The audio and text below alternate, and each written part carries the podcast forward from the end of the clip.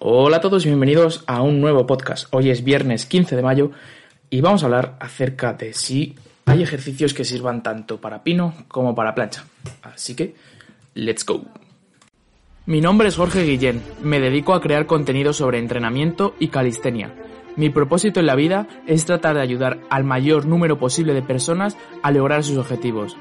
Si te interesa, quédate y tendrás contenido todos los días, totalmente gratis. Muy buenas chavales, muy buenas tardes. Hoy es un día un poco de mierda, está lloviendo, hace un día regular, pero bueno, hoy es el podcast número 99, así que estoy muy contento ya que el próximo que será el lunes será el podcast número 100, así que ya de antemano decirte que te estés atento el lunes, eh, sígueme en este podcast si no lo haces, porque el lunes traeré un podcast de motivación que espero que consiga motivaros a todos y que salgáis locos del podcast y que os mole muchísimo. Además tengo más cosillas pensadas que os las diré el lunes. Y vale, también deciros, respecto al tema que voy a hablar hoy, seguramente suba un, un vídeo uno de estos días, a lo mejor mañana, pasado. Así que también, si no me seguís en Instagram, ya sabéis, arroba sw. Y no me enrollo más y vamos a hablar del temita. Vale. Em, en la calistenia, como en todo, hay que ir progresivamente. Y obviamente hay ejercicios estáticos que son más fáciles que, otros. El otro día estuvimos hablando que el back lever y el pino era de los más fáciles y luego pues ya estaría la plancha, eh, el front lever y más cosas, la full planche, yo que sé, eh, que son más complicados. Vale, ¿y por qué hago este podcast? Porque hay gente que se plantea sacar plancha sin sacar pino. Lo cual se puede, claro que se puede. De hecho, conozco a gente que tiene plancha y no tiene pino. Pero ¿qué pasa? Que el pino te puede facilitar y mucho el camino hacia la plancha. Ahora os explico mejor. en primer lugar, primer lugar, ¿sabes?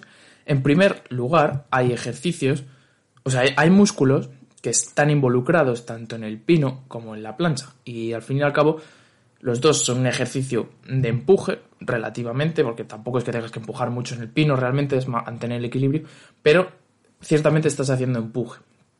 Estás aguantando un bloqueo con los hombros, que también vas a tener que aguantar en la plancha, estás haciendo esa fuerza con los hombros, esa fuerza con las muñecas, que viene a ser similar, no del todo igual, pero similar. Eh, también en la plancha, en la del planche, quieras que no, tienes que mantener eh, relativamente el equilibrio para no caerte hacia adelante ni hacia atrás. Eso es así. Y también están involucrados el glúteo, por así decirlo, también. En fin, que hay varios músculos que están involucrados. Eh, entonces, si tú te sacas primero un estático más fácil, que es el pino, pues vas a tener ya cierta base para ir a por la plancha. Entonces yo siempre recomiendo tener el pino cuando estés entrenando plancha o estar por lo menos practicando el pino para complementarlo con tu rutina de plancha. Y no es solo que haya músculos que estén involucrados, es que además hay muchos ejercicios muy buenos de plancha que requieren de tener el pino. Por ejemplo, cuando ya llevas cierto, cierto nivel con la plancha, las negativas de pino a straddle o de pino a tuck son muy, muy positivas. Ya que, como todo, ya sabéis, chicos, para ganar fuerza en ciertos ejercicios, las negativas vienen brutales. Desde las dominadas, desde el front lever, muchos ejercicios así, por el estilo. La negativa es muy clave. Aparte de aguantes isométricos, hacer negativas te puede ayudar mucho a ganar fuerza. Entonces, ¿qué pasa? Si tú no tienes pino, no hay forma de que hagas negativas de straddle, y ya te lo digo. Y de hecho, tienes que tener el pino bastante dominado para hacer una negativa de straddle o a tuk o lo que sea. Luego también hay ejercicios, em, como os he dicho en la intro, que son muy, muy, muy buenos tanto para mejorar en pino como en plancha. Y puede parecer un poco raro, pero sí, realmente, como os he dicho, que hay músculos involucrados que son eh, eh, similares, pues entonces hay ejercicios que se pueden hacer y que te ayuden a mejorar en las dos. Por ejemplo, os pongo un ejemplo, a ver si os queda claro explicándolo hablado, que es un poco complicado. las flexiones de pica con los pies elevados, a ver si os situáis, flexiones de pica con los pies elevados, es brutal, muy buena, vas a notar una activación en el hombro brutal.